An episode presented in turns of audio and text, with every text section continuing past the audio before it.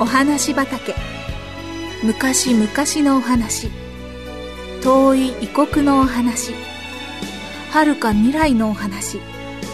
それからすぐお隣のお話。ほんのさっきのお話。今日はあなたに届けます。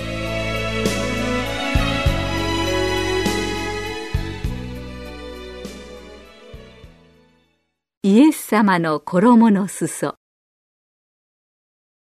ある日イエス様がガリラヤ湖のそばで大勢の人を前にしてお話をしていらっしゃいました。その時その群衆をかき分けかき分け一人の男の人がイエス様の方に近づいてきました。何か非常に急ぎの用事らしいのです。すみません。恐れ入ります。ちょっと通してください。イエス様にどうしても今すぐお目にかかりたいのです。すみません。道を開けてください。ヤイロという名前のこの人はユダヤの街道司をしていました。ヤイロの娘さんがひどい病気で寝たっきりだったのです。人をかき分けてようやくのことでイエス様の前に出たこの人はひざまずいて「お救いください。私の娘が今死にかかっています。家に来て娘に手を置いてやってください。そうしたら娘は生き返るでしょう。イエス様以外にうちの娘を助けてくださる人はありません。涙があふれ出ているヤイロの目をイエス様はじっとご覧になりました。イエス様はこの男の様子を見て大層気の毒に思われあなたの家に行きましょうとおっしゃいました。そしてイエス様はヤイロと一緒に群衆をかき分けてヤイロの家に向かわれました。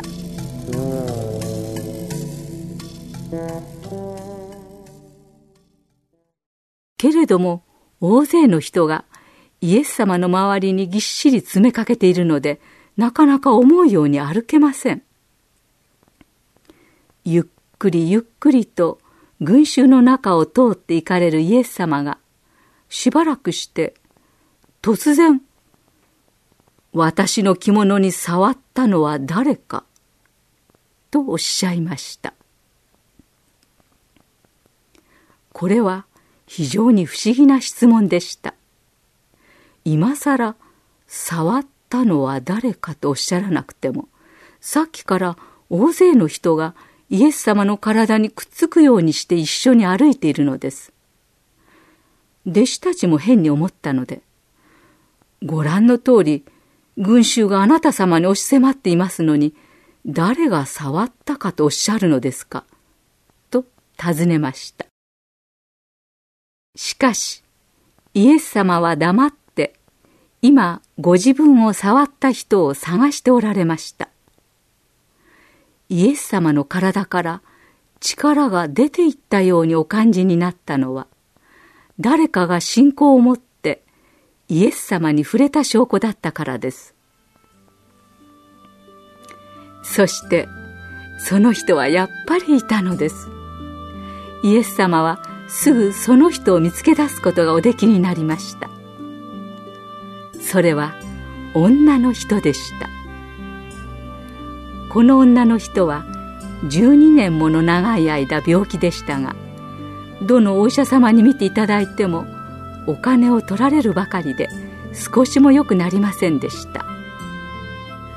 ちょうどその頃どんな病気でも治してくださるイエス様のことを聞いたのです。そしてとてもお忙しいイエス様を煩わさなくてもいいようにそっとイエス様の衣の裾にでも触らせていただこう。そうしたら治るでしょうと考え群衆の中に紛れ込んで後ろからその衣に触ったのでした。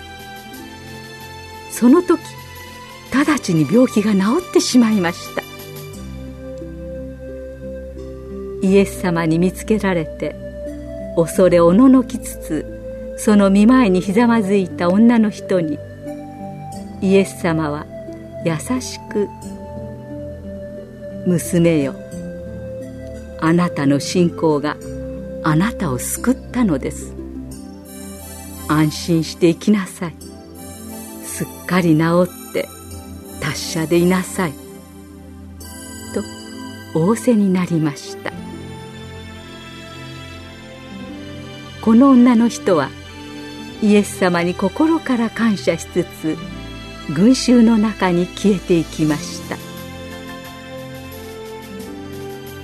イエス様はそれからさっきのヤイロさんのお家に行かれてイエス様が行かれる前にすでに息を引き取っていたその娘を生き返させられました。信仰を持ってイエス様を見上げる人は今日でも救われるのです。